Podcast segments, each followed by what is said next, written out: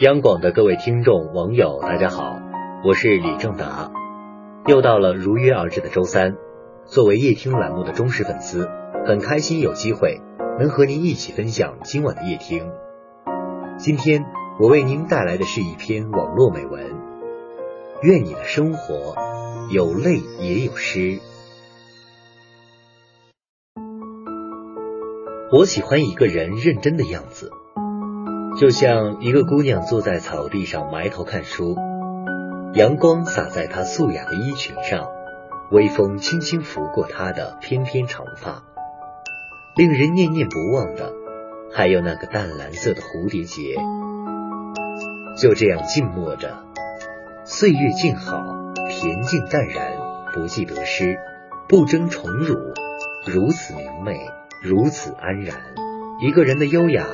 不是妖娆妩媚的妆容，奢华耀眼的名牌，而是白莲般淡雅不争的姿态，是由岁月沉淀出来的气质。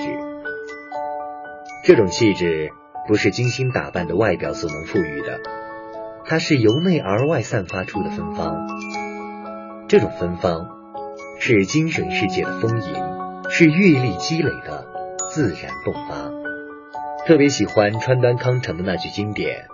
凌晨四点，看海棠花未眠，究竟是怎样的一种境界，内心才能达到如此宁静超脱呢？我觉得诗意的生活，也不仅仅是多读几本书，更高的境界是在平淡的生活中，依然过得有滋有味。不可否认，我们现代社会节奏越来越快，我们甚至想不起。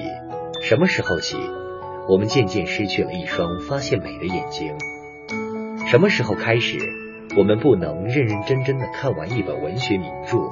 我们的耐心被磨得不能去静静守候一朵花开。我们在各种圈子里马不停蹄地战斗着，从一座水泥大厦进入另一个钢筋丛林。生活就如同一个战场。容不得半点懈怠。我们在里面拼得血肉模糊，我们的卡上的数字渐渐增多，可是我们的心里却在一点一点荒芜。世界那么大，我想去看看。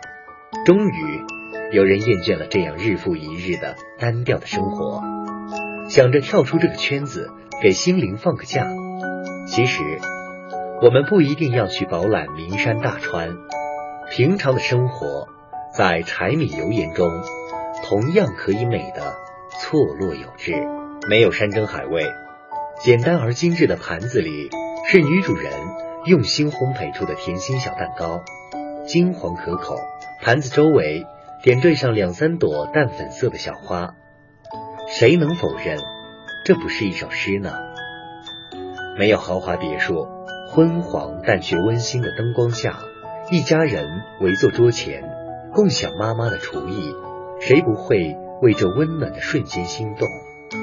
没有热烈的红玫瑰和浪漫的烛光晚餐，公园的长椅上，一对小情侣相依而坐，赏着黄昏下烂漫的樱花，这又何尝不是一种幸福呢？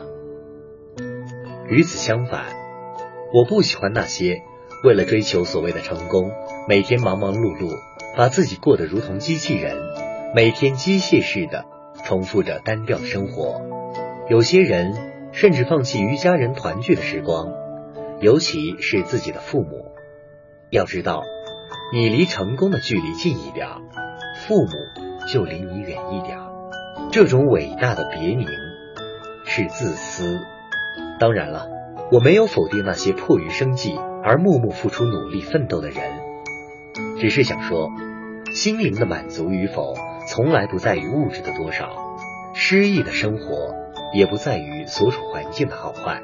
即使没有身处江南小镇，我也喜欢雨天撑把伞，听雨滴答滴答打在伞上的声音，看着河里雨滴溅落散开的涟漪。我没有油纸伞。也不一定能遇上一个哀怨的丁香姑娘，但心里却有一座城，这座城里有小桥流水。身不在江南，心却在江南。